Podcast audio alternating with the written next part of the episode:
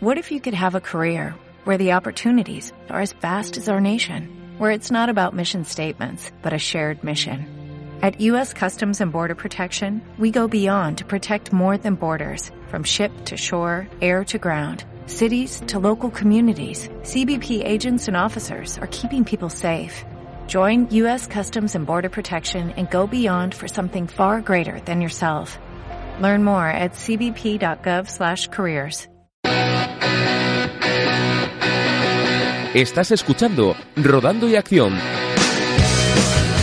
Muy buenas tardes, bienvenidos a Hoy Radio, programa Rodando y Acción. Llegamos en este día, este jueves otoñal, pero con una temperatura primaveral a la edición número 86 de nuestro programa. Empezaremos en el apartado comercial hablando con José Luis Pérez, no de una marca en concreto, sino en general de la situación de la automoción y lo que nos depara el futuro porque fue el responsable, organizado por el diario Montañés de la segunda edición del Foro de Automoción, con esas expectativas y sobre todo con esos eh, anuncios tan alarmantes por parte de la clase política de cara al fin de los combustibles eh, fósiles totalmente en el año 2050 y la venta de este tipo de vehículos en el año 2040. De aquí pasaremos al apartado deportivo, al apartado de competición. Hablaremos con el recientemente proclamado campeón de Cantabria de Rally Sprints. Estamos hablando del hombre del DS3, de Dani Peña, dentro del grupo Blendio, que nos hablará no solo de su campeonato, sino de también de cómo resultó esta carrera en Toranzo, organizada por Miguel Martínez Conde. De aquí pasaremos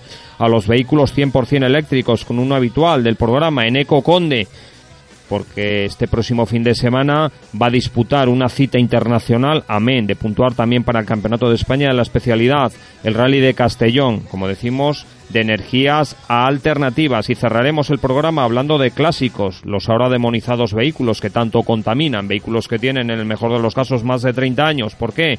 Porque lo haremos con Pedro Cañizo, el responsable de la Copa de Cantabria de Escuderías que te va a tener en la próxima semana en la bella localidad costera de Comillas su última cita y que va a decidir el campeón de este trofeo con mucha implantación, no solo a nivel de Cantabria, sino que también eh, vienen muchos pilotos de Asturias, del País Vasco y que gusta y que llega ya a su edición número 12 amén de otra serie de noticias breves, porque ha sido mucha la actualidad que hemos tenido, nacional, regional o internacional, el pasado fin de semana y mucha también la que nos espera en el eh, próximo, por ejemplo, con la consecución ya, la última cita, entre otros certámenes del Mundial de Rallys, ese Rally de Australia. Bueno, pues de todo esto vamos a hablar a lo largo de los siguientes 90 minutos, como siempre, con la presencia de Álvaro Ruiz en el apartado técnico y delante del micro Ángel Torío. Os espero. Estás escuchando Rodando y Acción.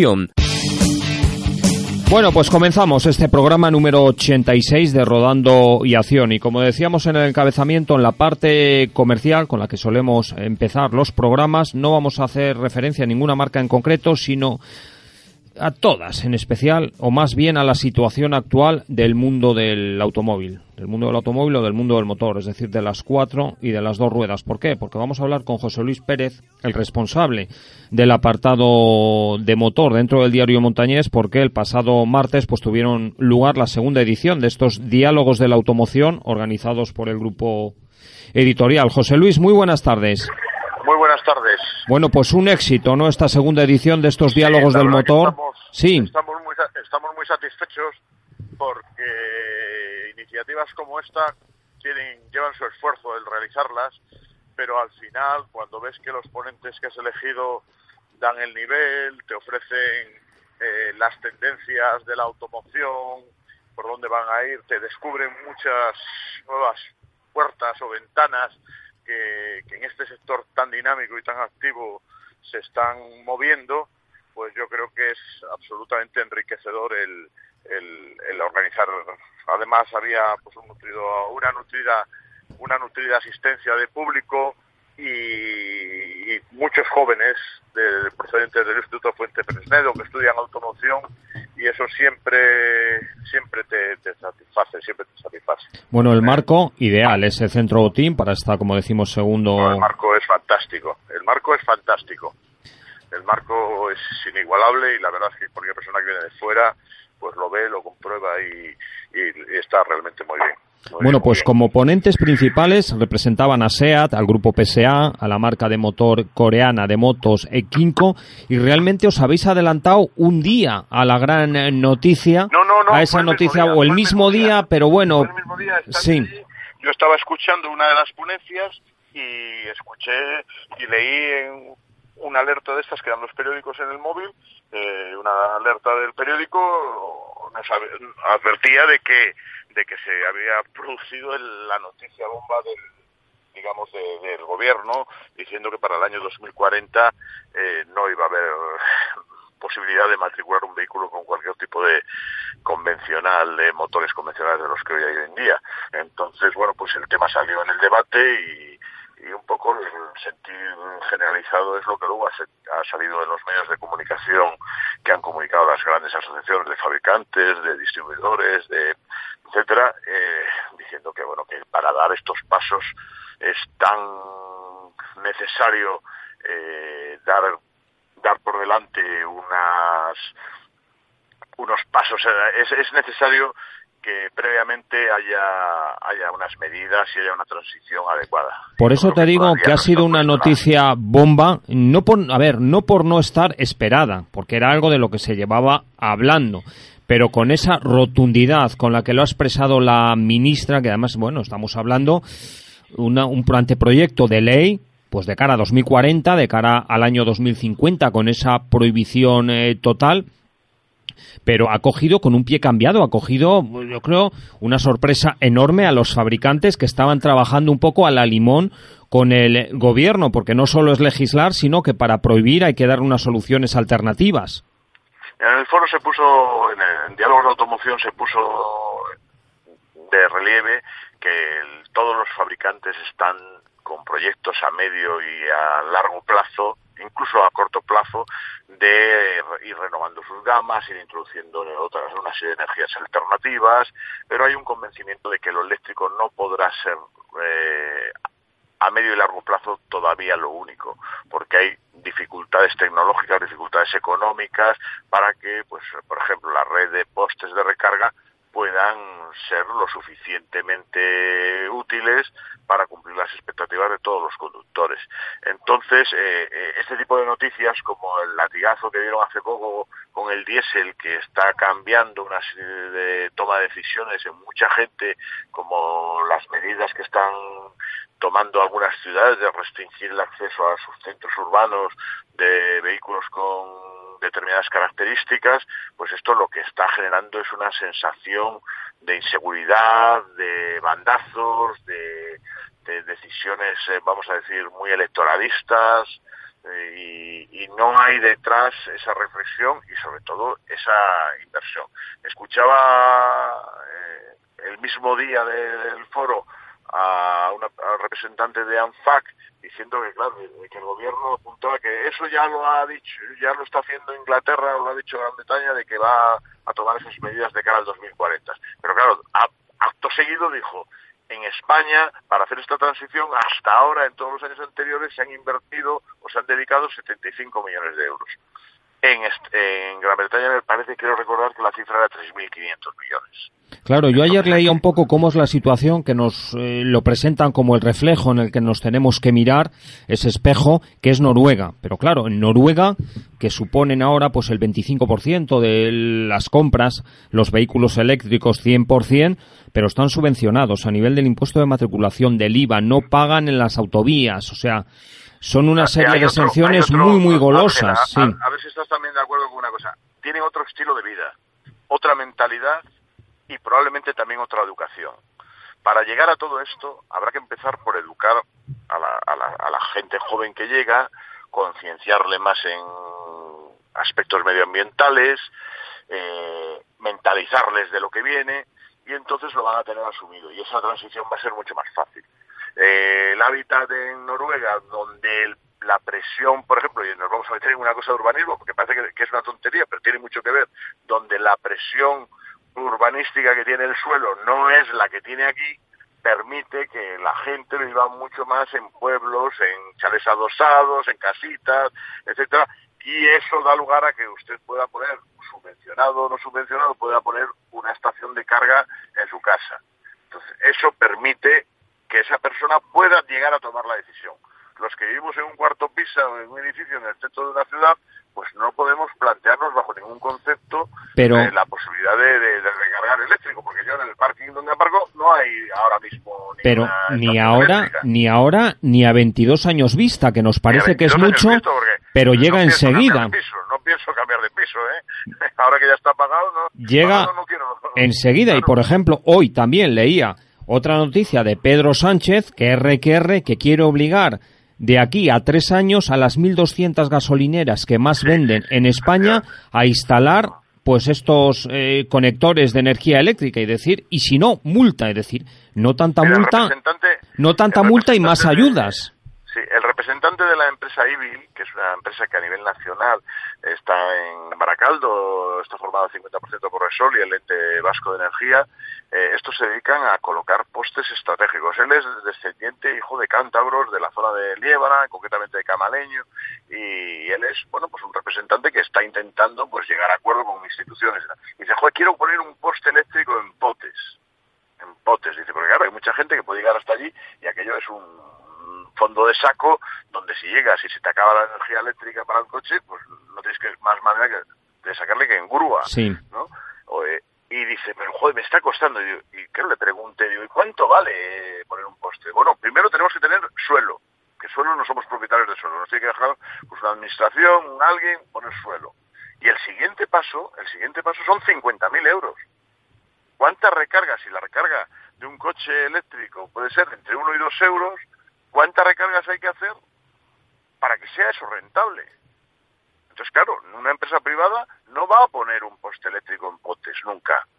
Porque además otro dato que era muy interesante, muy interesante, lo mismo que sí que los eléctricos son viables porque el 90% de nuestros recorridos los hacemos diariamente en menos de 100 kilómetros, con lo cual un eléctrico te, responde a tus necesidades perfectamente, uno de los problemas que hay eh, para toda esa necesaria instalación de infraestructura es que el 95% de las cargas el usuario o el dueño de un vehículo eléctrico lo hace en su hogar. Y ese 5% que hace fuera es el que, el que es necesario toda esa infraestructura. Pero esa infraestructura es imprescindible por seguridad. Es decir, porque si no la persona, si tiene dudas de si va a llegar o no va a llegar de aquí a Madrid, dice, ah, pero si tengo tres o cuatro postes y voy en un viaje más relajado, más tranquilo, pues no me importa parar a tomar un café y a dar un paseo y cargo en 40 minutos. Pero ¿cuál es el problema? Que si llegas en Lerma o en donde sea y está ocupado el poste, pues tienes que esperar los 40 minutos del, del anterior y, y los 40 tuyos. Claro, yo creo que aquí, y bueno, hablamos un poco de momento de ciencia ficción, pues tendría que haber las electrogasolineras, que sería un poco, pues como las bombonas de butano, cuando venía el butanero te daba la nueva y se llevaba la vacía. Claro, claro, es llegar, pagar y te quitan una y te ponen otra. Ese es, ese es otro debate que salió y una de las preguntas que salió en el, en el foro, eh, la posibilidad de que las eh, baterías fueran intercambiables. Pero le veían muchas, en este momento le veían muchas dificultades técnicas, porque claro, el corazón de un vehículo eléctrico solo es uno, que es la batería. Entonces, si todas las baterías son iguales, eh, no tiene ningún sentido que haya 30 marcas fabricando vehículos eléctricos porque lo único que le van es a cambiar la carcasa. Es decir, cada marca se va a especializar en su batería y va a tener. Y luego el tema de las baterías eléctricas, que allí se comentó que los coches eléctricos hoy por hoy eh, son un reducto muy pequeñito y son para gente con alto poder adquisitivo, no vamos a decir la palabra ricos, pero son con un alto poder adquisitivo. El reducto que hay de, de hay otro problema, que es que tenemos una chinodependencia tremenda de baterías. Dependemos de China. Y entonces, y, de países, vamos a decir, de, esa- de esas características. Más Con luego cual- el producirlas que cual, me parece no, que llevan litio y cadmio, ¿no? claro, que son claro, muy, muy caras. No, no, y luego, la, y luego eh, Más el reciclaje posterior. El reciclaje, no, y vamos a, a la fase anterior. Para producir esa energía, ¿qué huella dejamos en el medio ambiente? ¿Eh? Esa es una pregunta que hay que hacer. Hay que, hay que generar esa energía eléctrica. Es que ¿Cómo eso, eso mismo me dio a mí que pensar que pasó un poco sin pena ni gloria la noticia cuando en febrero esa coalición de Podemos y no sé qué otro partido que gobiernan Baleares, también se adelantaron y querían prohibir lo mismo, primero la venta y luego la circulación y que fuera una, un conjunto de islas 100% eléctricas. Y decir, me parece muy bien. Una isla muy, ecológica, pero ¿y quién te va a producir a ti esa energía ecológica? Es decir, igual limpio las ciudades, pero machaco los pueblos a nivel de centrales nucleares, centrales térmicas, que es lo que contamina, para producir luego esa energía eléctrica. Es un problema, es un problema y además de difícil solución si no se ponen todos los actores eh, con sentido común y sin urgencias de políticas y electoralistas. Es que ahí es donde veo yo el, problema. A ver, el futuro, el futuro va por ahí, pero yo creo que tendrían un poco que legislar a la limón entre las evoluciones de los fabricantes y los políticos, no de repente y decir no a partir de tal año lo prohíbo. Me parece estupendo. Es como la polémica de los vehículos diésel. Sí. Es decir, es que un diésel es muy contaminante y entonces hay que retirarlo de la circulación. ¿Qué diésel? Separemos los diésel antiguos, los diésel más modernos, eso lo sabes tú bien, que el diésel ahora eh, recién salido de fábrica con unos eh, límites de emisiones muy por debajo de una gasolina. Entonces yo creo que es que hay, el sector del automóvil, que es tan importante en nuestro país, que no olvidemos que somos el octavo productor del mundo. Es que representa para España el 10% del Producto Interior Bruto. Casi, casi el 10% del PIB y el 9% de, del 9% del empleo. Es decir, 9 de cada 100 personas trabajan vinculadas al sector de la automoción. Entonces, claro, el tomar estas decisiones alegremente, hoy leía en otro periódico cómo esto le va a suponer, este, esta transición, este cambio, le supondría una pérdida de ingresos al, a las arcas del Estado de en torno a 23 mil millones de euros. Claro, es que luego yo pensaba otra y cosa. una pérdida de puestos de trabajo. Esta ministra dice una cosa, y me supongo que la ministra andaluza de de Hacienda estará diciendo para para que para nosotros, para las arcas del Estado, el combustible fósil es la panacea. Hombre, luego harían impuestos sobre la electricidad, pero de momento e incluso también la ministra de Trabajo que dijera es que vamos a ver, es que se van a destruir muchos puestos de trabajo porque llevamos un desfase tecnológico España en relación a otros países. En España solo se producen cuatro coches eléctricos y además para producir un coche eléctrico se necesitan menos tiempo y menos eh, personal que para producir uno de combustión. el 80% menos de las piezas, Ángel. Con lo cual, al final, es decir, para, para, para y déjalo como está. O por lo menos en un consenso con los fabricantes. seguir trabajando, pero de manera progresiva, en lo que están haciendo los fabricantes de, ya desde hace muchos años, que es en reducir las emisiones de los vehículos, en ir a motorizaciones más racionales, que sean que esté por debajo de los 120 gramos, por debajo de los 100 gramos en un margen, etcétera, etcétera. Pero yo creo que el meter todo por un carril tan forzado creo que no va a dar buenos eh, el mismo día que fue el martes y 13, que parecía realmente algo macabro el anunciarlo esto, pues entrevistaban al presidente de Renault, que en esos momentos estaba en París, en la SER, y con un cabreo enorme, sobre todo porque habían lanzado esta noticia bomba sin consultar con ellos. Y al final, eh, como decir, va a ser imposible y llegue o no llegue a cumplirse en el 2040 o en el 2050, lo que hace es generar mucha incertidumbre en el comprador y que se piense las cosas, que retrase esa, esa compra, porque ya no sabe a qué atenerse. Es decir, me compro uno. Antes era la duda, antes era la duda gasolina diésel. Y bueno, el híbrido ya era la solución ideal. Ahora de repente ya ni el híbrido nos vale. Y decir, ¿qué hago? ¿Qué me compro?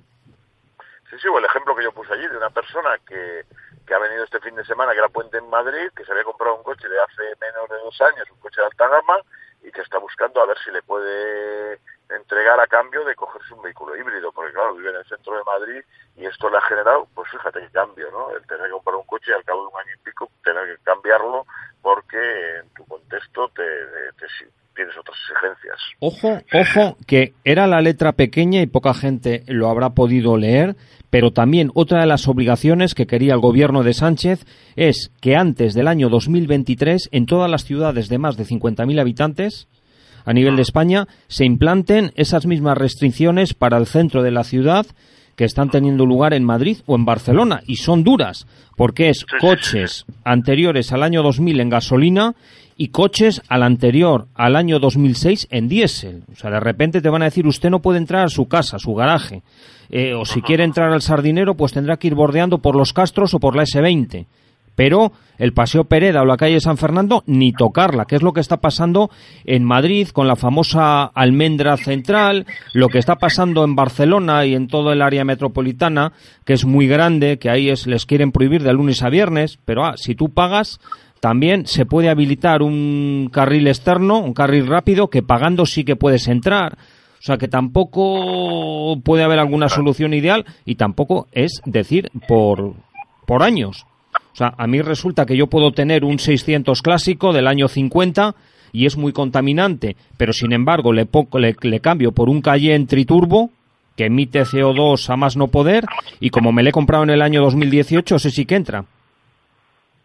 Sí, sí, la verdad es que a mí, a, mí me parece todo un, un pequeño gran despropósito y, creo que esto no, no, tiene mucho futuro. Fíjate, lo que yo te he dicho, porque eso sí que es a corto plazo, lo otro es a medio largo plazo, sí que puede ser un problema. Un señor que tenga un Opel Astra del año 2005 2006 y que viva en San Fernando, le tenga impecable y no tenga intención de cambiarlo.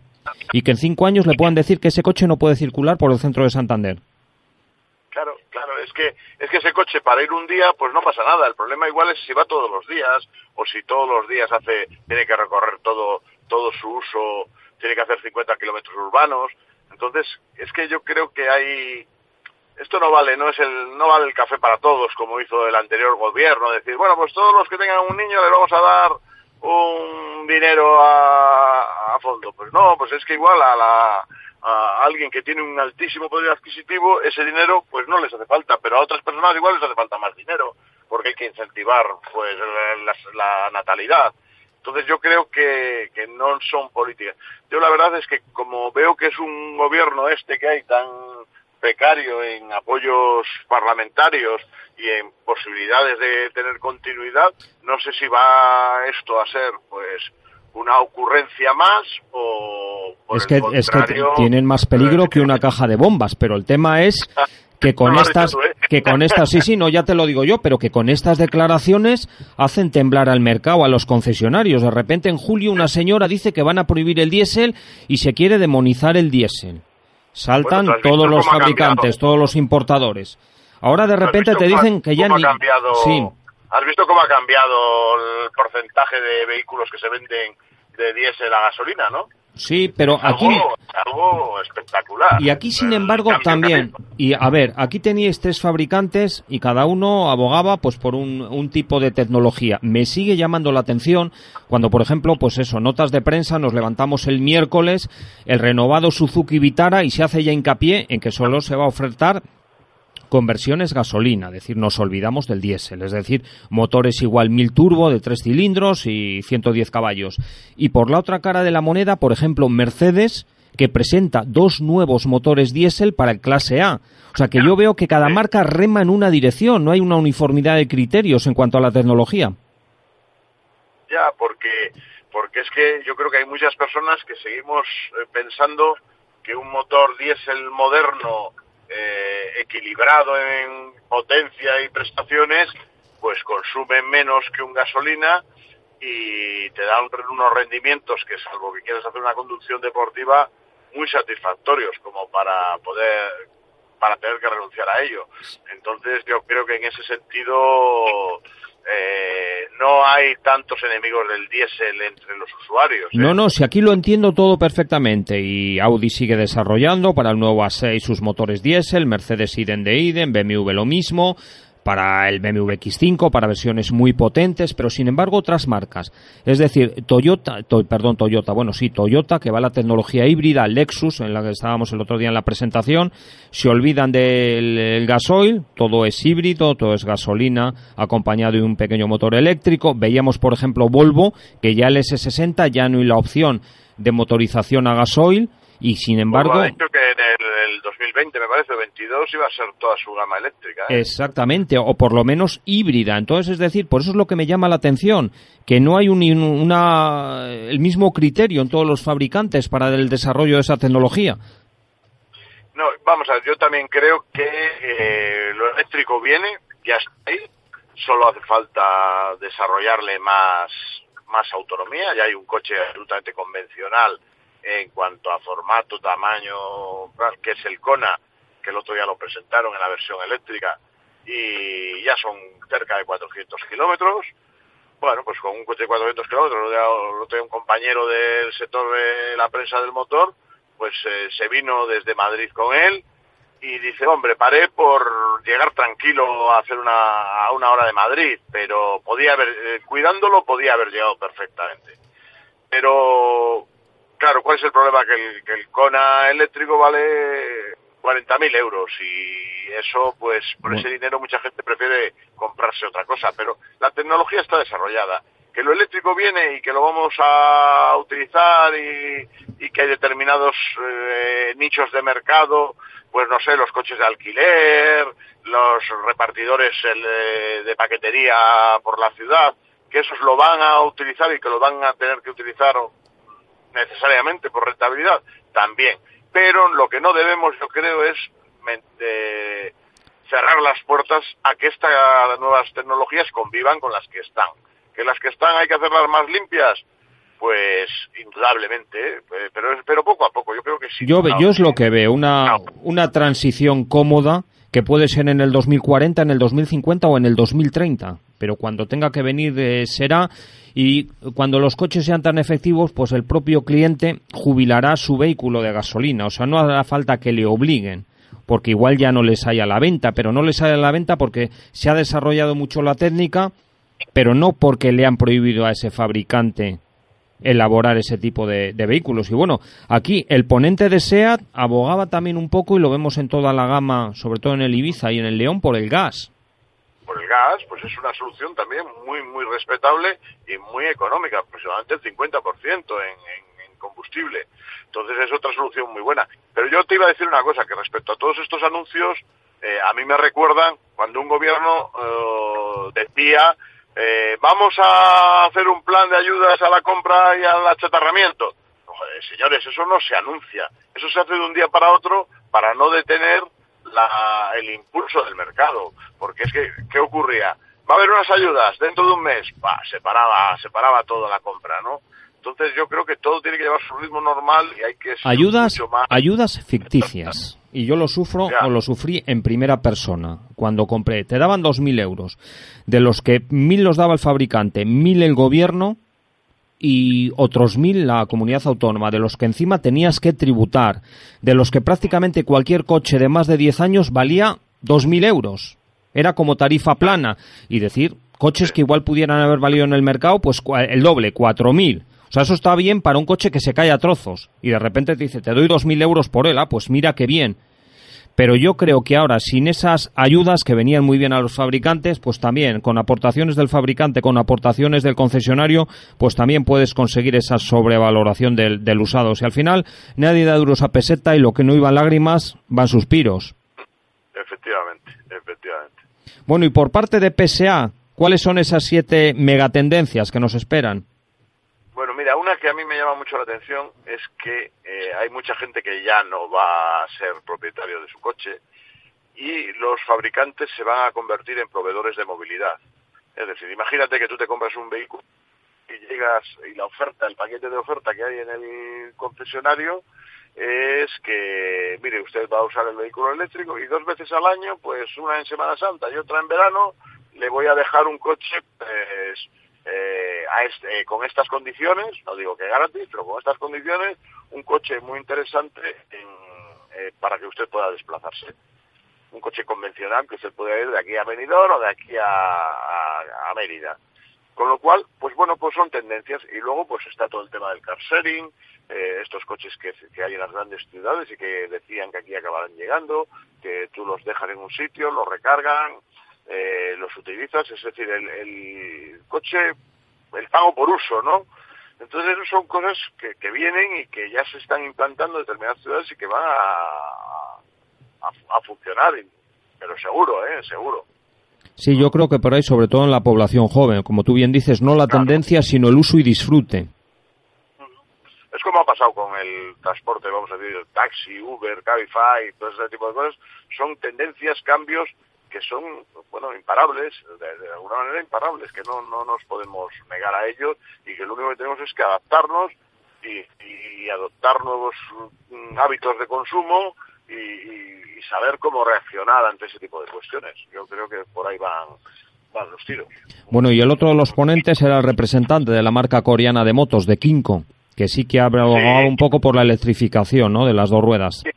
Y, abogaba por el uso de la bicicleta particular, porque puso en tela de juicio, aquí en Santander todavía siguen funcionando esos parques de, de bicicletas que se que están ahí en determinados parkings y los puedes utilizar, etcétera, pero dice que en cantidad, y lo refrendó el director general de Industria, que en general esas iniciativas no han funcionado bien, y al no haber funcionado bien, pues él aboga por la bici eléctrica de uso particular, pero demandaba pues también lo típico, una infraestructura, eh, por ejemplo, sitios donde tú puedas ir y aparcar tu, tu, bicicleta en buenas condiciones, que las comunidades de vecinos tengan sitios para aparcar y que esas bicicletas de, de asistidas, eh, pedaleo asistido, pues tengan, vamos a decir, que compense ese pago porque eh, superior que, que tienen, ese coste superior que tienen por el uso que te pueden dar y el ahorro que te, que te significa, ¿no? Entonces eso también es una cuestión de mentalidad. En España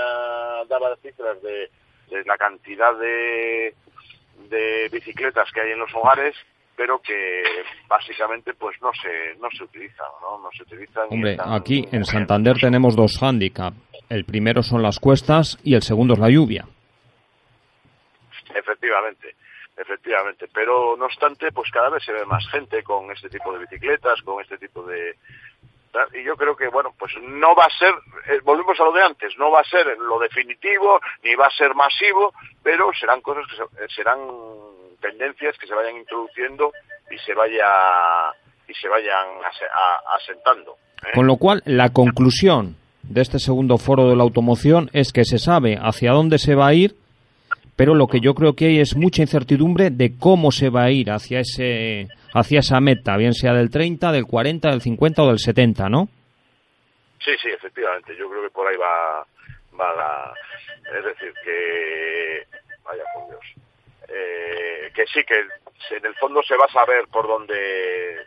Que va a haber varias soluciones, va a haber, va a haber varias soluciones. El, en el mejor de los casos, los fabricantes estiman que, que en torno a un 40% va a haber en el 2030 por ahí de coches eléctricos en el mejor de los casos yo lo veo lo veo muy optimista sobre todo a nivel nacional cuando no, en el había... 2018 se vende el 0,3 3.000 coches o sea que es algo testimonial. Había había dos estimaciones, una en torno al 28 y otra en torno al 42, pero en cualquiera de los casos o el 70% o el 60% de los vehículos no van a ser puramente eléctricos, con lo cual serán energías alternativas y serán otro tipo de producciones. Yo pienso, ¿qué, qué haré yo con mis coches clásicos? Vamos, yo, pues cualquiera de esos aficionados, supongo que habrá letra pequeña dentro de la ley porque es un patrimonio cultural. Sí, sí, me imagino. No lo sé, yo creo que O sea, no creo que digan 2050 a la chatarrería todos, a hacer cubitos para producir nuevos coches eléctricos. No lo sé, yo espero, espero que esto sean ocurrencias, sean danzas, que marcan una línea, sí, pero que esto no puede ser. Pero es que son, a ver, demasiadas, a ver, demasiadas ocurrencias eh, sin un fundamento serio, sin un fundamento fuerte. O sea, es que no puedes lanzarla y ala, y ahí va esa, aparte que no es decir voy a hacer una ley, sino estamos pensando que, pero claro, creas la alarma, es una alarma social con esta incertidumbre, no solo para el posible cliente, sino para todos los concesionarios, que me supongo que estén viviendo una semana loca, como diciendo, ¿qué hago? ¿Me compro una cosa que ya tiene un poco la obsolescencia programada? Sí, la verdad que es una... generan preocupación, generan inquietud, generan desasosiego yo creo que con esta industria no se puede no se puede claro llega un momento y lo hemos visto con la banca es decir quién tiene más poder los políticos que hoy están y mañana ya veremos o el lobby de la banca o el lobby de la automoción sí sí. Es, es real es, real vamos a hacer. algo, algo, algo sí. muy sensato sí, sí, sí. claro de repente cuando decir vamos a ver dónde va usted usted qué ha dicho que representamos el 10% del del producto interior bruto que si usted hace eso se van a ir a la calle bueno, millón, no, millones de personas, bueno, sí, o millones de personas. Le voy a poner en la calle, claro, si en España hay, sí, sí, eh, si el 9% el 10 casi el 10% de los 20 millones de empleados que no llega a 20 millones que hay en España, pues ese porcentaje es altísimo. Más luego la industria auxiliar, o sea, porque claro, hablamos de la fábrica de Peugeot, pero no hablamos de los componentes que fabrican para Peugeot, claro. El, 9% incluye todo, todo, el sector del automóvil. Vale, vale. Incluso aseguradoras, etcétera, etcétera que, están financieras. Porque, Por eso, esto, lo hemos, esto lo hemos estado viendo, que le han dado un toque la potentísima industria alemana a los ecologistas, a Angela Merkel y compañía. Es decir, para, para, que tenemos nosotros mucho poder. ¿Sabes, sí. ¿Sabes de dónde yo pienso que viene todo este problema? Sí. Eh, este problema de acosionado tiene nombres y apellidos. Y es duro decirlo, pero ha sido Volkswagen. Las trampas de Volkswagen han despertado este monstruo. Sí. Puede ser. No, no, vamos, no puede ser, sino el Dieselgate, sí. Y luego Volkswagen no ha tenido apenas eh, consecuencias sobre sus cuentas de resultados. Bueno, sí, ha tenido que pagar alguna multa mil millonaria, pero, pero, pero las consecuencias que está trayendo para todos, esas trampas que hicieron cuando la industria del automóvil, yo creo que estábamos muy concienciados de que estaba haciendo un esfuerzo por, por limitar emisiones, etcétera, etcétera. Yo creo que hay ahí no, eso lo vamos a pagar caro, lo vamos a pagar caro porque yo, pienso, pienso. Entonces, mi opinión es que cuando las aguas vuelvan un poco a su cauce, pues se va a seguir trabajando en hacer coches cada vez más puros, cada vez más limpios, pero lo que se va a olvidar, yo creo, es de marcar metas, sobre todo en fechas de caducidad del producto y de esas legislaciones un poco sin, sin fundamento y, Pienso que así, así tiene que ser un poco, es decir, un desarrollo a la limón entre la clase productora y la clase política, de las normas, de las normativas. efectivamente. Sentido común, sentido común, sentido común. Sí, sí. Espero que lo veamos y que, lo, que salve esos clásicos. Pues esperemos, esperemos, porque claro, yo siempre digo una cosa y es verdad que mi hija, por ejemplo, va a poder conocer, pues o ha podido conocer, pues un 1500 como el que tuvo su bisabuelo, un 600, pero lo que no va a tener o su hija es ocasión de poder ver un Seat eh, Toledo, un Seat, un Citroën ZX, porque todo eso, pues al final han sido electrodomésticos que una vez que acababa su vida útil, pues a través del Plan Prever o a través de estas bonificaciones, pues se prensaba y para hacer un coche nuevo. Bueno, yo estoy ya pensando con todos estos tipos de temas en la próxima edición que desde el diario Montañés organizaremos de diálogos de automoción que eh, estamos convencidos que es un foro eh, necesario de debate, de, de aprendizaje, de la mano de expertos para traer las nuevas tendencias y yo creo que ahí tenemos una oportunidad el año que viene a ver por dónde, en qué medida esto va cambiando. Pues José Luis Pérez, el responsable del motor del Diario Montañés, muchas gracias y responsable también y conductor de esta segunda edición del foro, de estos diálogos de la automoción. Ahora también a esperar, ¿no? Porque estamos ahora dentro de que tú eres también parte de ese jurado del coche del año en España, de todos los numerosos vehículos que se han presentado y también ese título que llevan a gala las marcas, el coche del año en Europa. Sí, sí, yo calculo que en 20 días así sepa, todavía no hemos votado, ¿eh? Todavía no hemos votado. ¿Eh? Hay, una, hay un panel de candidatos, pero todavía está abierta la, las, o sea, las votaciones todavía no, se han, no han empezado. En los que también se incluirá algún vehículo 100% eléctrico, pero bueno, están protagonizados por vehículos que tienen sus dos versiones, gasolina, diésel, híbrido.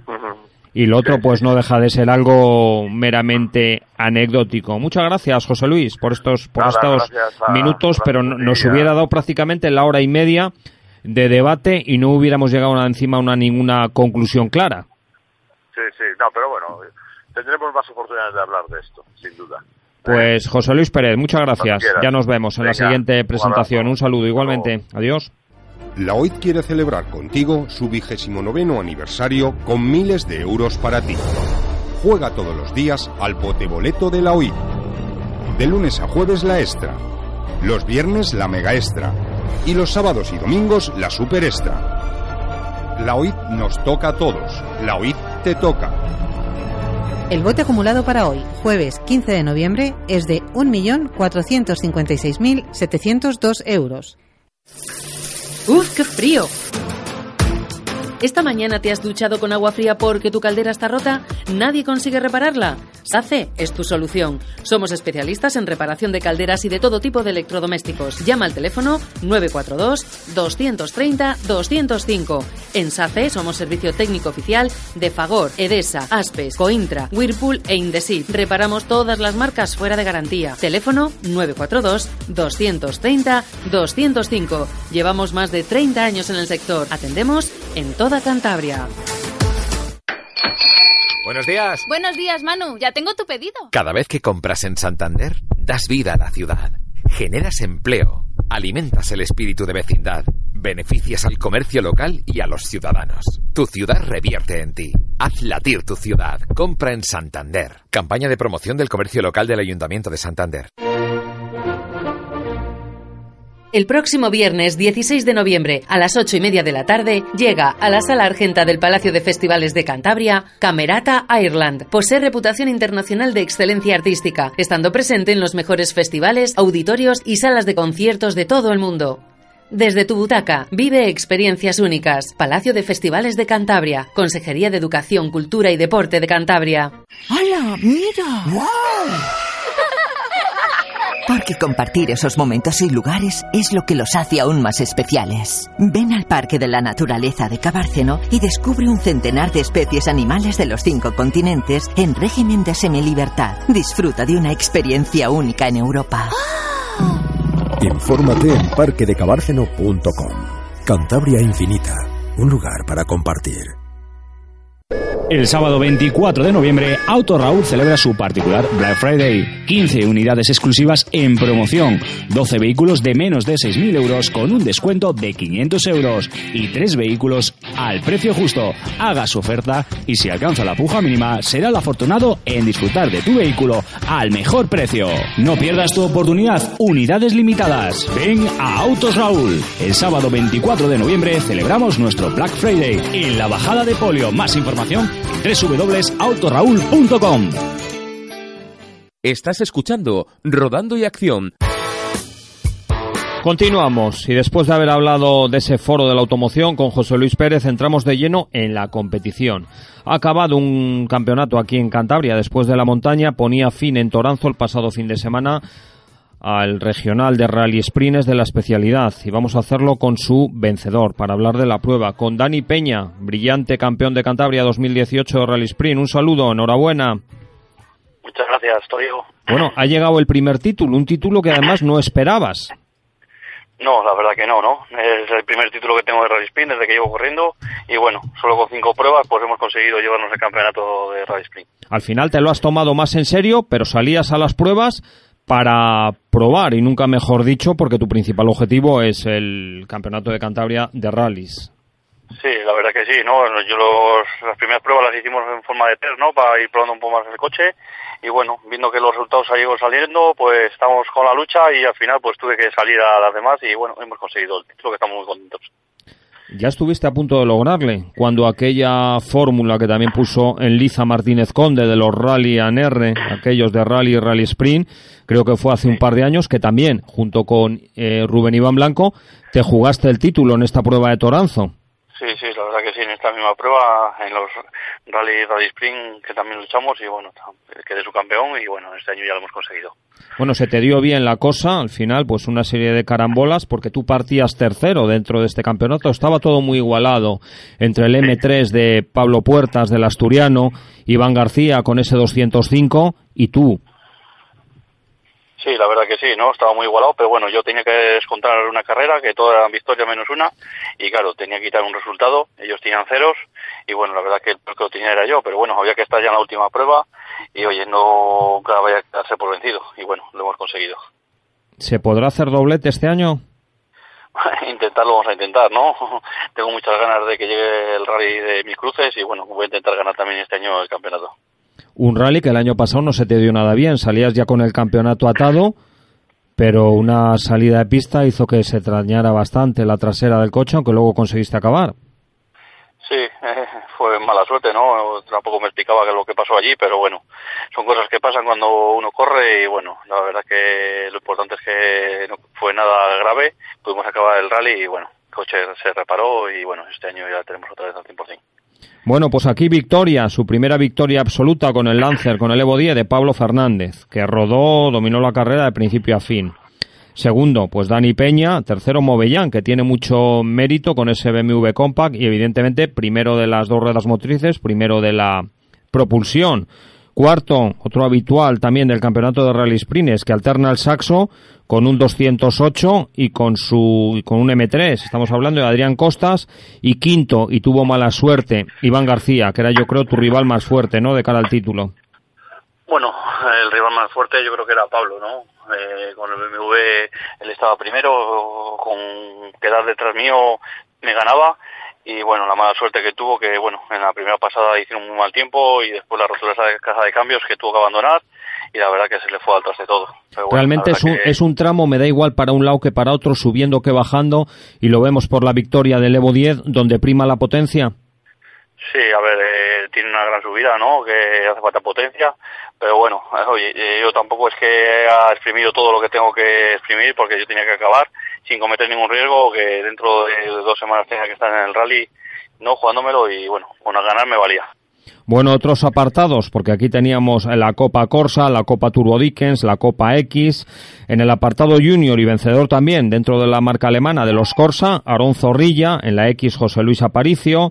En la Turbo Dickens, un Renault 11 Turbo de Cristian Gutiérrez. Y luego estaban los clásicos de velocidad, donde se anotó el triunfo, el BMW de Sergio Gutiérrez. Como tú bien dices, ahora pensar en el Mil Cruces, donde te vas a jugar el título con otro Dani, con tu compañero de equipo, con Dani Martínez. Sí, sí, la verdad que sí, ¿no? Nos vamos a jugar el título en mil cruces con Dani Martínez y bueno, oye, que, más suerte tenga y que más corra, que sea campeón. Bueno, pues de una manera o de otra, pero temporada redonda para Autogomas, porque el título de rallies le tenéis atado, el de Rally Sprints ya obra en tu poder. Eh, podemos ver que, por ejemplo, Juan Castillo, dentro del grupo Blendio, se ha anotado también el título de la montaña, o sea que pleno de los campeonatos. Sí la verdad que sí, ¿no? Este año yo creo que el grupo Lendio se lo va a llevar todo, ¿no? Hasta la escudería también le tenemos ya ganado. Y bueno, pues nada, eh, que darle enhorabuena a José Emilio por este apoyo que nos da. Bueno, ya pensando en la temporada 2019, siempre cuando acaba pones el coche en venta. Sí, sí, le voy a poner en venta y tengo que mirar a ver qué, qué planteamiento tenemos para el 2019. Siempre bajo el paraguas de autogomas, ¿no? Del grupo Blendio. Sí, sí, sí, siempre dentro del grupo. Bueno, parece que vamos a tener aquí el hermano mayor del tuyo, en manos del antes mencionado, de Juan Castillo, con un eh, DS3 en preparación N5. Bueno, pues nada, otro vehículo va a competir en Cantabria y bueno, seguro que tengamos muy buena lucha otra vez en el 2019. ¿Cuál es el coche que más te gustaría? Porque estamos viendo que Citroën, el, de, el C3, por el que apuestan, pues le has desarrollado en la World Rally Car, el coche oficial, eh, también en versión R5, pero a partir de aquí para abajo yo creo que no hay a corto plazo versiones previstas, ¿no? O sea, el sustituto del R2 o del R3. Ahora mismo no hay nada previsto y aquí o pasas un N5 o un R5, ni más ya. Con lo cual el salto es brutal. Sí, el salto la verdad que es muy brutal y bueno, habrá que pedir a los reyes a ver qué nos traen. ¿A ti qué es lo que te gustaría?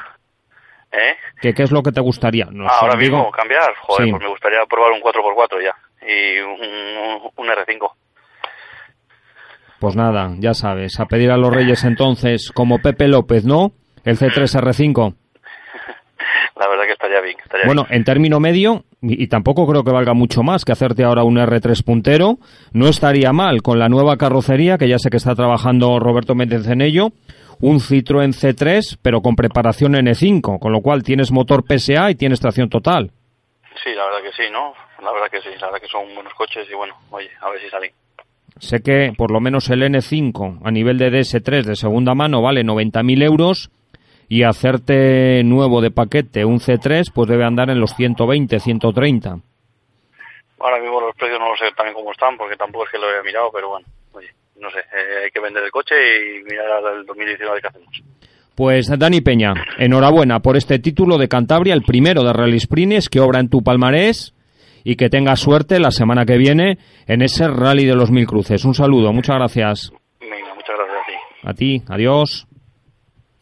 El sábado 24 de noviembre, Auto Raúl celebra su particular Black Friday. 15 unidades exclusivas en promoción, 12 vehículos de menos de 6.000 euros con un descuento de 500 euros y 3 vehículos al precio justo. Haga su oferta y si alcanza la puja mínima, será el afortunado en disfrutar de tu vehículo al mejor precio. No pierdas tu oportunidad, unidades limitadas. Ven a Autos Raúl. El sábado 24 de noviembre celebramos nuestro Black Friday en la bajada de polio. Más información www.autoraúl.com.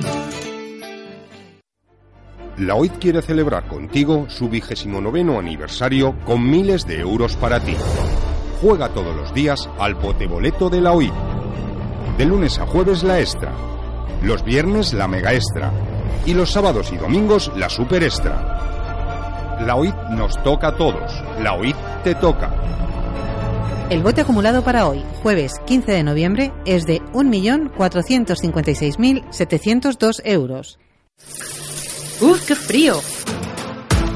¿Esta mañana te has duchado con agua fría porque tu caldera está rota? ¿Nadie consigue repararla? SACE es tu solución. Somos especialistas en reparación de calderas y de todo tipo de electrodomésticos. Llama al teléfono 942-230-205. En SACE somos servicio técnico oficial de Fagor, Edesa, Aspes, Cointra, Whirlpool e Indesit. Reparamos todas las marcas fuera de garantía. Teléfono 942-230-205. Llevamos más de 30 años en el sector. Atendemos en toda Cantabria. De luz. París está hecha de luz. La luz de la vanguardia.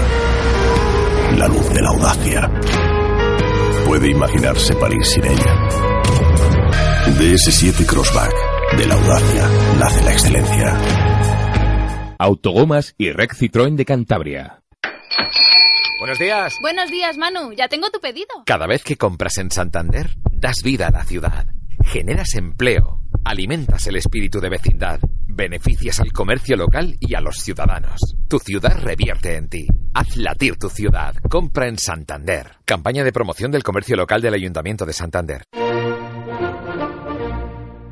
El próximo viernes 16 de noviembre a las 8 y media de la tarde llega a la sala argenta del Palacio de Festivales de Cantabria Camerata Ireland. Posee reputación internacional de excelencia artística, estando presente en los mejores festivales, auditorios y salas de conciertos de todo el mundo.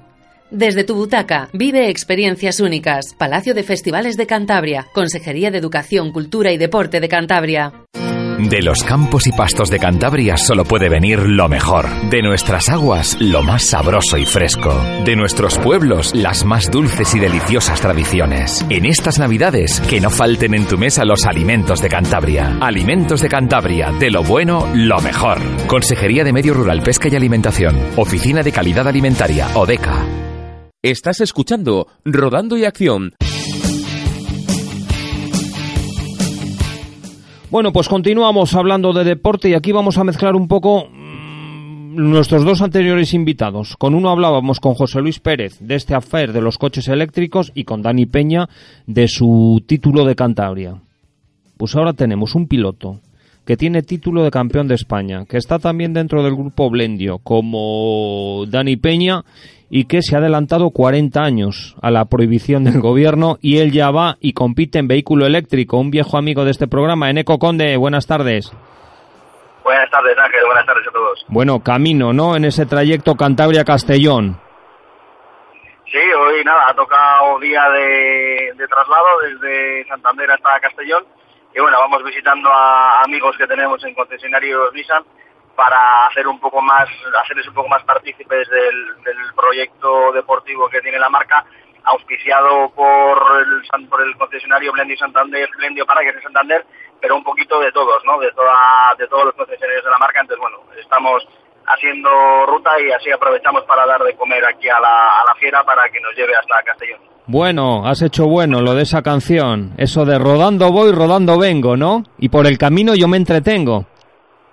Sí, correcto. Bueno, yo creo que un poquito hay que hay que cuidar a todos los que durante el año te apoyan de una u otra manera y bueno, pues mientras el coche carga tenemos siempre tiempo de, partir y de contar cómo va la temporada y contar las anécdotas que mira, hoy precisamente lo que decías, han ido enfocadas a esta noticia del gobierno, ¿no? que en 2040 los vehículos tendrán que ser eléctricos ya para su venta y en el año 2050 prohibidos totalmente. Los de que además me hace gracia porque ya no hablamos de los combustibles fósiles o los vehículos ecológicos. Ahora es un nuevo término que es la descarbonización. Sí, a mí me sorprendió mucho ayer que, en el comunicado, bueno, ayer, que incluyeran también a los, a los vehículos híbridos, porque bueno, ahora mismo yo creo que la hibridación es un buen hoy por hoy yo creo que es la solución ideal, exactamente, una transición perfecta. Eso es, sí, a ver, también eh, igual estamos eh, echando las campanas al vuelo y estamos poniendo el grito en el cielo con el, con el tema de la fecha 2040, pero 2040 está muy lejano, o sea, quien más quien menos una familia viene durándole un vehículo unos 8 o 10 años, entonces ya que a 2040 todavía vamos a tener dos vehículos nuevos más que, utilizar. Entonces, bueno, yo creo que la hibridación será ese trampolín hacia, hacia los vehículos eléctricos en el futuro, que, bueno, tendrá que ir creciendo todo la infraestructura municipal e incluso privada tendrá que ir creciendo un poco eh, a la par del, parque móvil también. Bueno, vamos a hablar de lo, de lo deportivo, porque por tercer año consecutivo pues te has proclamado campeón de España de energías alternativas, en este caso eh, el 2018 con el grupo Blendio, con Aje Parayas, ese Nissan Leaf. De nuevo, el campeonato se compone de cuatro citas, tres victorias y llegas a la que más gusto tienes, es decir, esta que además puntúa para el campeonato FIA, llegas con libre de presión porque ya está atado el título de campeón de España y te vas a querer medir, al igual que lo hiciste en Portugal, donde lograste la victoria con los gallitos europeos de la especialidad. Sí, eh, nos ha salido una temporada a, pedir, a salir a pedir de boca y hemos conseguido el título antes de llegar a esta prueba de Castellón, que era un poco lo que buscábamos, ¿no? Llegar aquí libres de presión, que nuestro descarte dentro del Campeonato de España pudiera ser Castellón era importante, porque los reglamentos del Campeonato de España y del Campeonato del Mundo son bastante antagónicos. Entonces, si tenemos que hacer bien el Campeonato de España, será complicado estar arriba en la Copa FIA y, si queremos buscar un buen resultado de la Copa teníamos que dejar un poquito de lado el, consumo, que era lo que prima en el Campeonato de España y entonces, bueno, creo que la ecuación buena ha sido la que hemos la que hemos hecho, lograr las victorias en las tres primeras pruebas del campeonato, llegar aquí, como dices, de esa presión, pero sobre todo con el, con el campeonato atado para poder dedicarnos en esta última prueba sin dejar el tema del Campeonato de España, donde intentaremos hacerlo bien también, pero en, los tramos tendremos que pedirle un poco más al, vehículo de lo que le hemos pedido en esas tres primeras pruebas del campeonato e intentaremos competir de tú a tú con los con los gallitos del, mundial que además bueno eh, hasta hasta el campeón del mundo el francés Didier Malda que, que ya es campeón en título también porque ya no hay posibilidad de que el segundo clasificado le dé alcance viene a Castellón estrenando título así que nada tenemos a tenemos una buena oportunidad de demostrar lo que, lo que sabemos hacer. Oye, te van a mirar con respeto porque dirán, este es campeón de España y sobre todo le hemos visto ganarnos en Portugal. Bueno, eh, a ver, todo esto lo hemos hablado más veces. Al final es fruto de, de mucho trabajo. Nosotros respetamos a todos los rivales por igual, pero sí que es cierto que, que la trayectoria que llevamos es, yo creo, intachable pero fruto de fruto de mucho trabajo no solamente mío no solamente de, de, mi copiloto sino de todo el equipo no al final sentimos el aliento de toda la gente que nos apoya que nos ayuda y que nos anima durante toda la temporada. Y, tenemos todos los medios que hacen falta para poder hacerlo bien porque bueno como todos sabéis José Emilio es un apasionado de la competición cree firmemente en la competición para para promocionar sus productos y, con el apoyo de, Blendio no podemos quejarnos de no tener todo, todo el material que hace falta. Entonces, lo suyo es devolverles la confianza con, estos resultados. Además, el rally más mediático.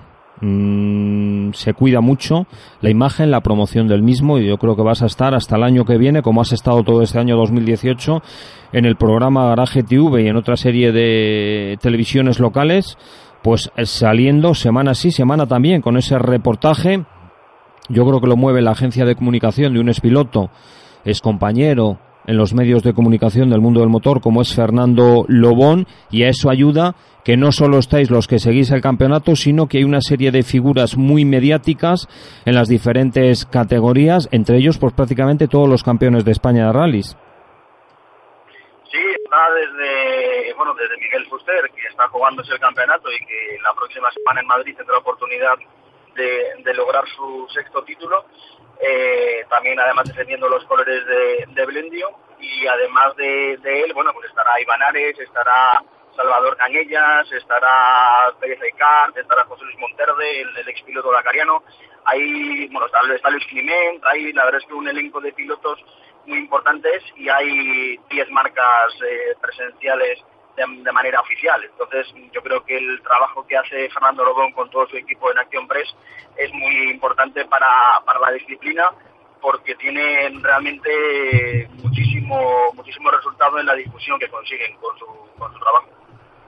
Bueno, algo más que me quieras añadir, porque es que son tantas las veces que hablamos, pero es que lo mereces, porque es que logras los triunfos, no solo en clásicos, sino también en estas energías alternativas, caso de 100% eléctricos, que por cierto, el campeonato FIA solo es 100% eléctricos, el campeonato de España tenemos más alternativas, como es vehículos de bajas emisiones, vehículos híbridos, vehículos diésel, vehículos movidos por gas, el apartado eléctrico, pero el certamen internacional solo es para, como decimos, la electrificación total. Correcto, sí. Federación Internacional ya hace, hace dos temporadas que redujo la participación en sus pruebas y su campeonato a vehículos eléctricos 100%. Y bueno, yo creo que con, acierto porque, mira, los hechos están dando la razón que al final es hacia donde va a tirar el mercado y hacia donde están tirando los fabricantes. Así que nada, esperamos hacerlo, hacerlo bien porque además de, del orgullo personal, tenemos la, la firme tenemos la firme convicción de poder de poder dedicarle a nuestro amigo desaparecido Capisaiz un buen resultado. Así que vamos a intentar vamos a intentar hacerlo bien porque creo que la ocasión lo merece. Que por cierto y ahora y sirva esto también de homenaje a Capisaiz recordar que multitudinario ese funeral que tuvo lugar el pasado viernes a las ocho y media en Puente Arce. La iglesia se quedó vacía y yo creo que había tanta gente, tanto fuera como dentro, con lo cual eso es reflejo de su calidad humana, de su calidad eh, personal, de su calidad deportiva. Y luego también sus amigos pues van a espercer en la jornada de mañana viernes en un tramo mítico en Cantabria a las nueve de la noche, el tramo de Alisas, pues sus cenizas.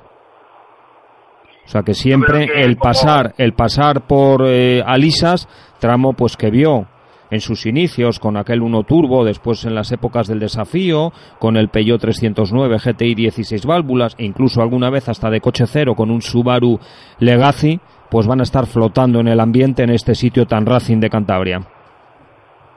Como dices, eh, estaba absolutamente a tope la, iglesia y, y, la gente se le veía con unas muestras de cariño. Yo creo que Capi deja deja un calado importante en todos y cada uno de los que de los que le conocimos porque siempre tenía una bonita palabra, siempre tenía una sonrisa para ti y sobre todo siempre tenía un buen consejo para, para darte, incluso incluso sin pedírselo él te podía ofrecer toda su experiencia y yo creo que es digno de, de recordar. Por eso, pero dentro de la desgracia de que ya no está entre nosotros, vamos a mirar el lado positivo y de cara a su familia, de cara a su mujer, de cara a su hija, pues el ver todos esos amigos, todos esos admiradores que de corazón pues se acercaron el pasado viernes a rendirle ese último homenaje a la iglesia de Pontearce, pues yo creo que una vez que lo piensen en frío, pues se tienen que sentir muy, muy reconfortadas.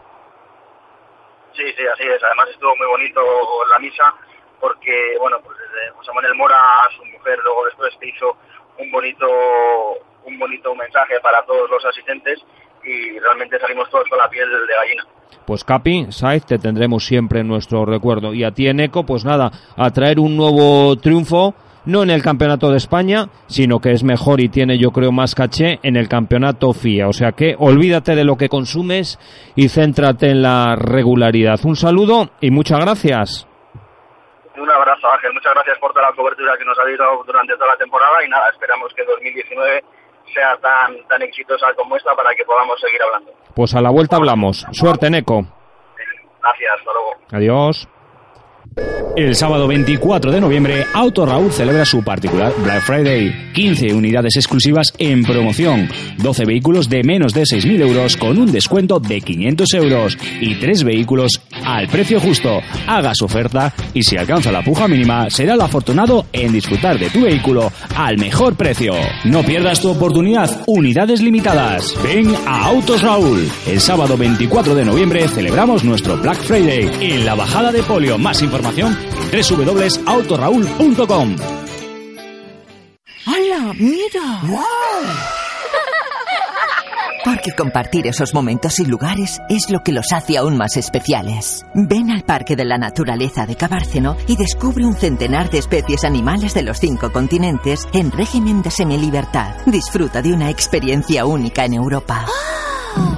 Infórmate en parquedecabárceno.com. Cantabria Infinita, un lugar para compartir. El próximo viernes 16 de noviembre a las 8 y media de la tarde llega a la sala argenta del Palacio de Festivales de Cantabria Camerata Ireland. Posee reputación internacional de excelencia artística, estando presente en los mejores festivales, auditorios y salas de conciertos de todo el mundo. Desde tu butaca, vive experiencias únicas. Palacio de Festivales de Cantabria, Consejería de Educación, Cultura y Deporte de Cantabria. Estás escuchando Rodando y Acción. Bueno, pues después de haber hablado con Eneco Conde de esos vehículos 100% eléctricos, nos vamos un poco al contraste, a los vehículos ahora demonizados, a los vehículos que más contaminan, a esos vehículos que tienen en el mejor de los casos, el más moderno 30 años. Estamos hablando de los clásicos deportivos, que son los protagonistas de la Copa de Cantabria de Escuderías, que llega a su fin este próximo fin de semana con la clásica prueba de comillas y qué mejor que para que nos hable del certamen y sobre todo esta prueba en la bella localidad costera que Pedro Cañizo, el responsable de prensa del certamen. Muy buenas tardes. Buenas tardes, Ángel. Bueno, la historia viva del automovilismo, esos vehículos que yo creo que se resienten a, a morir que además este año han visto aumentar vía decreto la edad mínima para participar, para considerarse clásico, que es de los 25 años a los 30. Pero a pesar de ello, yo creo que la mayoría de los participantes, de los asiduos de estos certámenes, superan de largo las tres décadas de vida. Sí, en general el parque de, de automóviles con el que cuenta la Copa de Escuderías, como bien dices, pues ronda un poco todo ese rango de edades y quién sabe Ángel si en, si en un futuro pues no muy lejano eh, luego recordaremos el ver pruebas de este tipo porque como dices no sabemos dentro de unas décadas qué pasará con todo este tipo de, a ver, de eh, vehículos que tanto nos gustan. ¿eh? A ver, como decimos, es patrimonio histórico, patrimonio cultural. Igual todos vamos en vehículos eléctricos 100% dentro de 30, 40 años, si estamos sobre la faz de la Tierra, eh, pero siempre, igual que ahora podemos ver como una antigüedad viviente un Forte o un Citroën 11 ligero, siempre dentro de las leyes, dentro de esas restricciones, habrá letra pequeña. Entonces, bueno, pues dentro de 50 años, evidentemente, lo clásico será un Mitsubishi Lancer Evo 10 y, poder ver un SEAT 600, un SEAT 127, pues estarán metidos en vitrinas, metidos en, museos. Pero bueno, todo se andará, falta todavía mucho tiempo y vamos a hablar de esta última cita, como decimos, esta clásica de comillas, todo un veterano de este certamen y que siempre proclama el final de este campeonato y también el decidir quién va a ser el campeón en los diferentes apartados. Así es, Ángel. En concreto es la octava y última prueba de las que hemos tenido esta temporada dentro de la Copa. En el caso concreto de la prueba de comillas es la decimoprimera edición ya, de la mano de, del Club Deportivo San Cristóbal, de, bueno, pues nuestro buen amigo Javier Comillano un poco al frente, ¿no? De toda la, la organización. Es una prueba en la que también colaboran otras escuderías de la Copa para, para echar una mano y poder sacar adelante la prueba. Y la característica peculiar de comillas, aparte del rally en sí, pues es también un poco esa entrega de trofeos de fin de temporada, porque ya una vez acabe el rally, pues nos reunimos para sacar un poco cómo quedan esas clasificaciones y proceder a la entrega de fin de temporada también. Bueno, llegan los campeonatos sin decidir, sobre todo el título absoluto. Igual en la Open, es decir, los vehículos que carecen de instrumentación adicional, yo creo que ya estaba, ya tenía nombre el ganador, ¿no?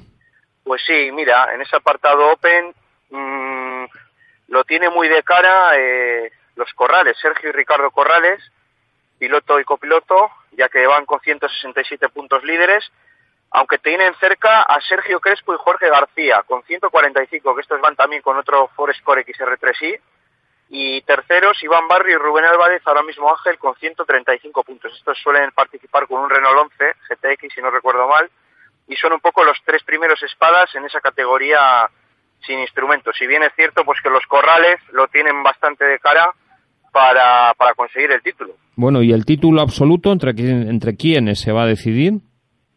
Pues este año el liderato ya desde hace varias pruebas lo viene conservando Eloy Dehesa, el piloto de la zona de Colindres, con, con el, bueno, emblemático Porsche 911 SC de color rojo que todos conocemos. Y está líder, llega líder a comillas con 141 puntos. Tiene en segunda plaza a Ángel Represa con el Mercedes 190 con 118. Piloto Valle y Cierra el grupo Javier Trueba con 108 puntos. Bueno, ¿cómo se presenta la carrera? Una carrera que gusta porque el cupo de las plazas disponibles a un mes de antelación de la prueba ya se completó. Sí que fue muy madrugador en ese sentido, eh, pues bueno, Javi y toda la organización. Eh, tenemos 60 inscritos, eh, tendremos en línea de salida este sábado y fíjate un poco porque vamos a tener peculiaridades. En esta prueba hay una categoría especial que es Open Pre 80, que va a contar con cinco coches. Un poco una característica que diferencia este rally y de esos 60 inscritos van a haber, va a haber 18 en Copa, 22 en categoría Open, mucha participación en este apartado, 12 en libre y como te digo, 5 en Open Pre 80, Ángel. Es un poco el plantel de 60 inscritos que vamos a tener este sábado, sábado en comillas. Bueno, de nuevo el centro operativo de la prueba, esa plaza de la iglesia, la plaza empedrada, tan carismática dentro de comillas, tanto para la salida como reagrupamientos, como la entrega de premios y además es que es un emplazamiento precioso porque eh, conjuga perfecto con la veteranía de los coches. ¿eh? A partir de aquí ahora serán las verificaciones administrativas y empezarán a llegar los vehículos para formar ese parque cerrado. La, la, salida del primer participante, Ángel, va a ser a las 2 de la tarde, con lo cual, pues a lo largo de la mañana vamos a tener las verificaciones administrativas, posteriormente el típico briefing con los detalles de última hora y demás, pero de cara al espectador, pues bueno, teniendo en cuenta que a las dos es la salida, pues una horita antes o así ya van a encontrar un buen ambiente ahí en, en comillas.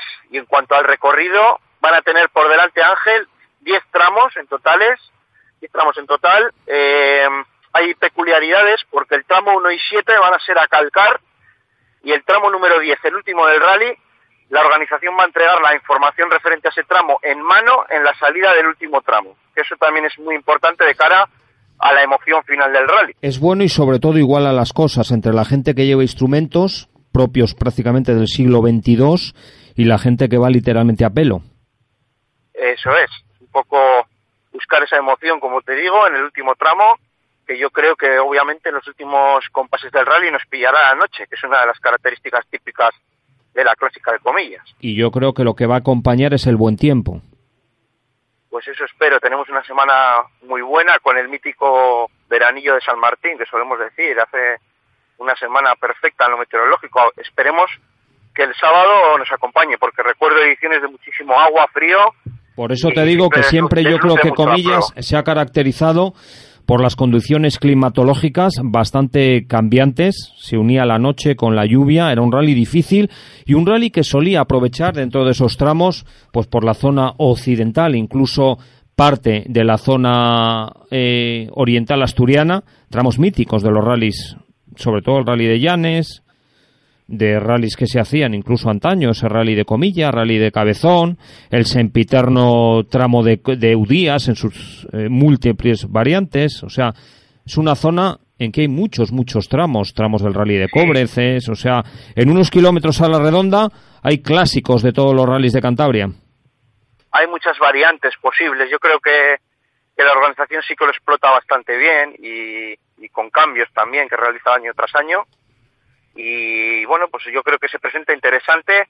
Algunos lo tienen más fácil para conseguir los títulos de las categorías, otros van a tener que arriesgar un poquito más, pero yo creo que viviremos un buen fin de fiesta con la entrega de premios del rally y también luego, como te digo, la entrega de, de fin de temporada de, de la Copa de Escuderías, ya que son más de 10 años ya ¿eh? de historia de este sí, certamen. se consolida no solo el certamen, con multitud de presencia vasca, también asturianos, amén de los cántabros, que forman los más numerosos, evidentemente, y sobre todo que estas ocho citas que componen, pues la mayoría de ellas superan ya las diez ediciones, han ido creciendo en paralelo a la creación de esta Copa de Cantabria de escuderías, con lo cual quiere decir que el certamen goza de muy buena salud. Bueno, volviendo un poco a comillas, se salía a las dos de la tarde, pero luego habrá entre sección y sección un reagrupamiento, ¿no? De una hora. Sí, eso es. Un poco el rally está orientado más a la tarde y a la tarde-noche. No es tan madrugador en cuanto al inicio como otras pruebas de la Copa. Y efectivamente, pues a media tarde habrá ese reagrupamiento y ya se va a decidir todo, como te digo, pues en esos últimos tramos en, la que, en los que hay distintas modalidades de regularidad y sobre todo pues el colofón final, entregando la información en la salida del décimo tramo a los participantes.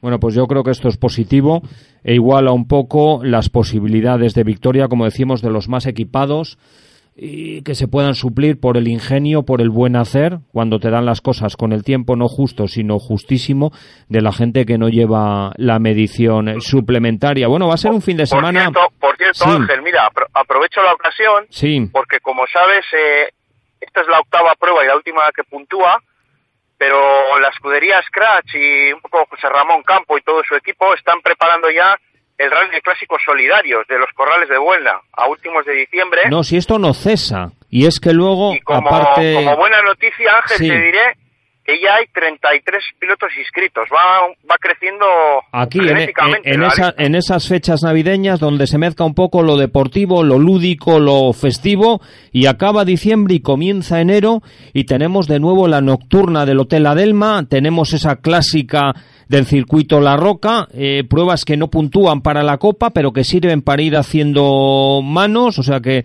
eh, luego comenzará en marzo la Copa de Escuderías, o sea que prácticamente no va a haber tiempos muertos en cuanto a enero, en cuanto a febrero, como tú es. bien dices, diciembre de este año 2018, es decir, los clásicos, un fin de semana ah, de cada mes, van a poder tener prueba deportiva, va a haber que lavarles y sacarles de los garajes. Bueno, eh, ya pasando un poco al actual, y aprovecho contigo que eres compañero de los medios de información, habrá que andar pendientes también de Australia, de la World Rally Car, que además lo tenemos eh, relativamente más fácil para seguirlo con esos esas ocho horas de diferencia. Es decir, cuando nosotros nos levantemos el sábado o el domingo por la mañana, ya conoceremos el ganador en un campeonato que llega muy, muy emocionante. Con Oyer, que yo creo que quiere lograr su segundo título consecutivo con Ford, el sexto absoluto en su carrera, con 200, 204 puntos. Le sigue Thierry Neuville con 201 y con posibilidades, pero ya más remotas, tenemos a Tanak, que van a afrontar estos 24 tramos. Sí, eh, es una pena que, que el tercero en discordia, como es Tana, que el piloto de Toyota, no esté un poquito más cerca porque realmente lo, lo ha merecido, ha demostrado la velocidad en rallies como Gran Bretaña o, o Cataluña y una pena pues eh, los distintos incidentes que le han impedido yo creo estar un poco más arriba y, y ojo porque este piloto todavía tiene opciones y puede sorprender aunque Bueno, y también es siempre va a tener importante. enfrente la- las tablas de Oyer claro y, y- y- y el empuje de Newville Yo para mí el favorito es Oyer. Me gustaría que ganara en Newville por romper un poco la monotonía, esta hegemonía, pero sabe, yo creo, sabe ganar y sobre todo sabe estar, sabe mantener la templanza, la calma y este es uno de los puntos débiles de Thierry Newville, que es capaz de lo mejor, pero es también eh, capaz de a veces de no aguantar la presión y esa falta de estar centrado pues hace que acabe en salida en, tonterías, pero que es una salida de pista que le da el traste a la carrera. Sí, es un poco la característica de, de Oyer, la templanza, el saber hacer, el quizá no ganar tantos rallies, pero estar siempre ahí metido en los puntos arriba con mayor regularidad y vamos a ver qué pasa porque en Australia siempre es complicado también el tema de, de abrir pista y bueno, hay muchos factores. Bueno, y Vamos a ver siguiendo... la próxima semana a quién coronamos como campeón del mundo en el programa. Más luego el título de marcas, que es importante, entre M Sport, entre Toyota y entre Hyundai. Quien se ha quedado ya descolgado es Citroën. Bueno, siguiendo con los clásicos y aprovechando. Yo iré en la jornada del sábado, sé que en la jornada del domingo y muchos de los participantes de comillas pues también aprovecharán esa retroclásica que vamos a tener en Bilbao de las dos y las cuatro ruedas que merece la pena, pero sobre todo que va a tener en la jornada del sábado por la tarde un motor show. Aquí no es ya de vehículos clásicos, sino es un poco un cajón desastre en que entra todo, desde los carcross, los CM, las barquetas, y vamos a tener representación cántabra a Gustavo Castro, el hombre del SEAT León, ese Supercopa de montaña. Vamos a tener también al Mini de, Vidal, el habitual aquí de los slalom, con lo cual a un pasito de Santander va a merecer la pena la excursión y también con más clásicos, la última cita del Campeonato de España de la especialidad de vehículos históricos. Estamos hablando del Rally de las Primeras Nieves en Granada, donde vamos a tener representación cántabra por una parte en la velocidad, en la categoría pre-90, Ramón Martínez con el 309 GTI 16 válvulas y en la categoría pre-81 a Ignacio Martínez Sieso con el Forescore MK1 y luego en la regularidad Sport, en las funciones de copilotaje, es un habitual de este certamen, el patrón de Erascar, Pedro López, que va a pilotar a Santiago Sánchez, también en este caso con un Peugeot 309 GTI 16 válvulas. Bueno, y tu equipo, Race 7, que vais a estar en el Algarve luchando por ese título de la Copa Peugeot 208 Cup Ibérica en este primer certamen. Así es, el equipo cántabro, la escuadra de Víctor Pérez, acude en este caso con, con dos unidades que precisamente son los pilotos que ocupan la primera y segunda plaza de la Peugeot Rally Cup Ibérica, en concreto el líder Roberto Blach y a dos puntitos solo eh, Diogo Gago, piloto que va a correr en casa delante de su afición, con lo cual pues espera un duelo de alto voltaje y, ambos bajo las carpas de, de Rey Seven. Y ojo porque también, aunque no está en el equipo cántabro, tiene opciones eh, Pedro Antunes, el tercer clasificado, o sea que, que va a haber emoción hasta el final y una iniciativa pues muy buena con el apoyo oficial de marca de Peyot eh, que yo creo que ha sido todo un éxito. Bueno, yo creo que muy interesante lo que ha sido esta primera edición entre España y Portugal, eh, organizado por Sport You y Sergio Vallejo a nivel nacional de este desafío Peugeot, que mezcla pruebas de asfalto, pruebas de tierra, citas del europeo, citas mundialistas, citas del nacional, tanto como decimos portugués como español. Por cierto, hablando del nacional español, parece que ya tenemos campeón de España, bueno, presumiblemente, el después del rally del Cera, de la Nucía, en Alicante, con esa victoria, dominó de principio a fin, se anotó incluso esos puntos extras de la, del tramo ese que los otorga, esa especie de Power Stage nacional. Estamos hablando de Miguel Fuster, corría en casa y de principio a fin. Segundo fue Ivanares, pero que con los descartes parece que esta segunda posición es muy honrosa, pero de poco le vale de cara a los puntos. Tercero, que para mí ha sido una de las sorpresas, tanto aquí como en el Príncipe de Asturias. Eh, la reentré de Dani Solá con ese Skoda Fabia R5 después de muchos años retirado. Sí, parece que le ha pillado el gusto rápido al, al coche de la firma checa Dani Solá y en este rally pues ha venido un poco a demostrar lo que ya hizo en los kilómetros anteriores con ese bonito Fabia. Y madre mía, si hay más rallies este año podría ser un candidato serio a, llevarse la victoria en alguno o estar eh, a base de kilómetros cerca del ritmo de, de Fuster y de Ares. Vamos a ver si le vemos en Madrid y sobre todo si es un habitual del Nacional en la temporada 2019. Cuarto, Vinges, que lo está haciendo muy bien, tanto él como Pardo, que aquí tuvo que abandonar con esos Suzuki N5. Y en la quinta posición, otro rally sin pena ni gloria. Eh, cosechando varios problemas que le hicieron retrasarse. Estamos hablando de Javi, perdón, de Javi, de Surayen Pernía con el Hyundai R5 que mm, vamos a mirar lo positivo, está consiguiendo acabar todas las pruebas. Sí, no está teniendo la suerte de cara a nivel de incidencias con el coche, ¿no? En este rally creo que tuvo especial problema y bueno, pues es una pena no ver a Sura un poquito más arriba o peleando por una victoria absoluta, pero bueno, yo creo que de cara al año que viene, si sigue con un programa interesante, pues yo no pierdo nunca la esperanza en, en, en Sura, vamos, creo que lo que tenemos que hacer todos los aficionados cántabros es apoyarle al máximo y, buscar, pues eso, que vuelva a su mejor estado de forma, que yo creo que lo va a conseguir. Bueno, y aquí una serie de R5 privados, que esto también es positivo. En la sexta posición, Carnicer. En la séptima, López, con un Hyundai R5, uno de los patrocinadores y con el que alterna coche de Sura Pernía. Y en la octava, el cántabro Javier Polidura, un habitual del certamen valenciano de la especialidad, precediendo en la novena posición a un coche que ya se deja ver muy poquito, el habitual de la montaña, José Antonio Aznar, con ese Porsche 911 GT3, que además, pues primero de las dos ruedas motrices en este caso, y también de la propulsión, y cerrando este top ten, Pérez, piloto local, con un Renault Clio N3. R3, perdón. En cuanto a los abandonos, pues bueno, era mediático, duró poco en carrera, pero lo estuvo haciendo muy, muy decente el presidente de la Federación Española, con el coche de Pro Racing, Manuel Aviñó, acompañado a la derecha por la copiloto cántabra, por Sara Fernández. Por cierto, este mismo coche le vamos a ver con Sara Fernández también en la derecha, pero a la izquierda cambiamos al presidente por el piloto de Espinosa de los Monteros, Efren Llarena, de cara al Rally de Madrid.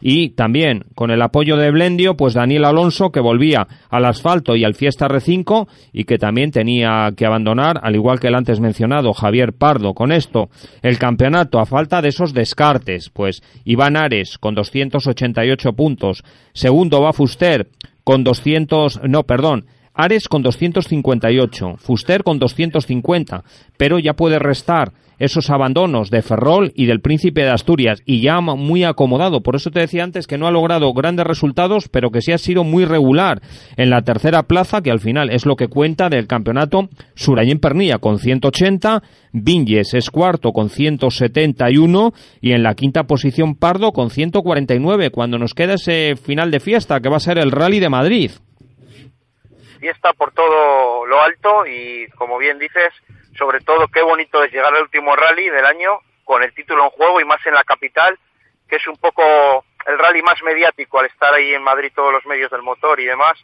Suele ser un rally muy atractivo en esos términos. Pues dos semanas, dos semanas, un pedazo de rally en Madrid. dos semanas consecutivas cerrando los certámenes tanto de asfalto como de tierra en Madrid. El del día 24 el asfalto y el del día 30-31 el Campeonato de España Rallys de Tierra, donde aquí sí que llega el título decidido a manos de del piloto de Sebi Pons. Bueno, ¿a ti la Fórmula 1 te gusta?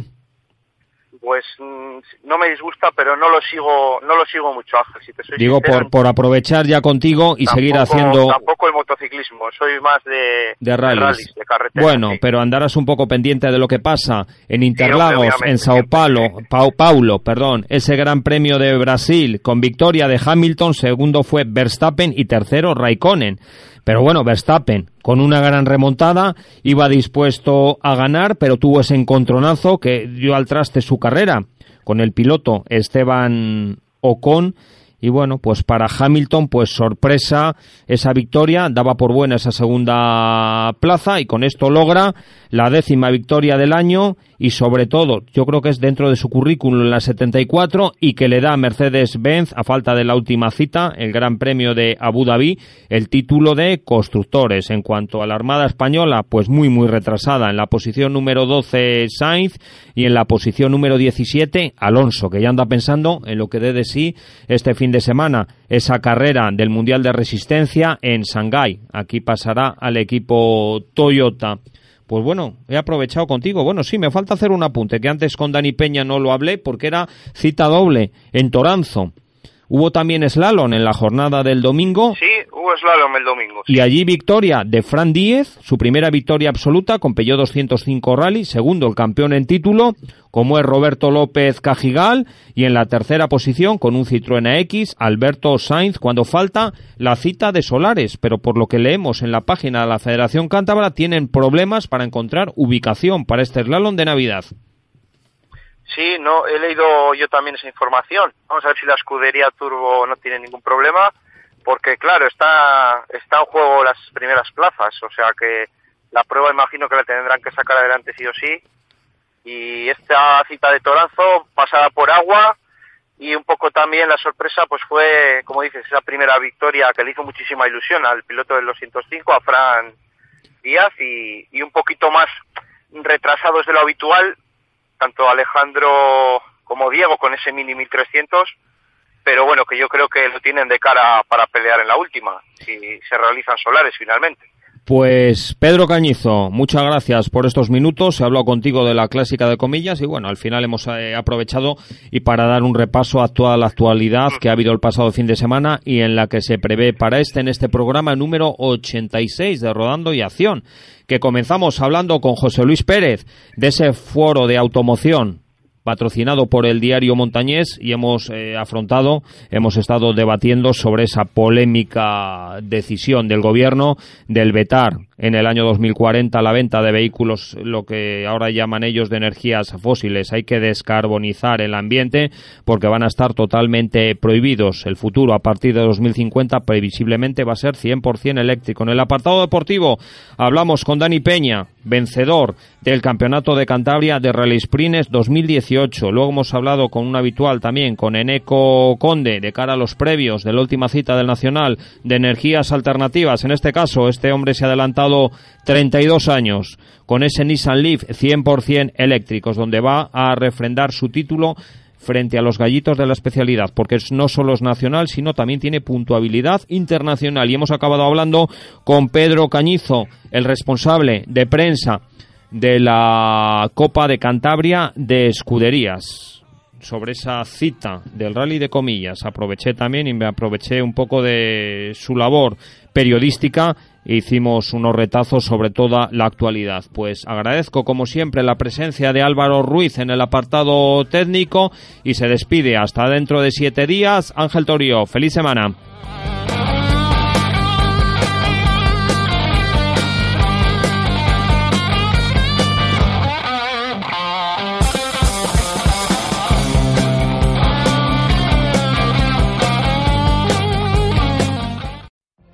What if you could have a career where the opportunities are as vast as our nation, where it's not about mission statements, but a shared mission? At U.S. Customs and Border Protection, we go beyond to protect more than borders, from ship to shore, air to ground, cities to local communities. CBP agents and officers are keeping people safe. Join U.S. Customs and Border Protection and go beyond for something far greater than yourself. Learn more at cbp.gov/careers.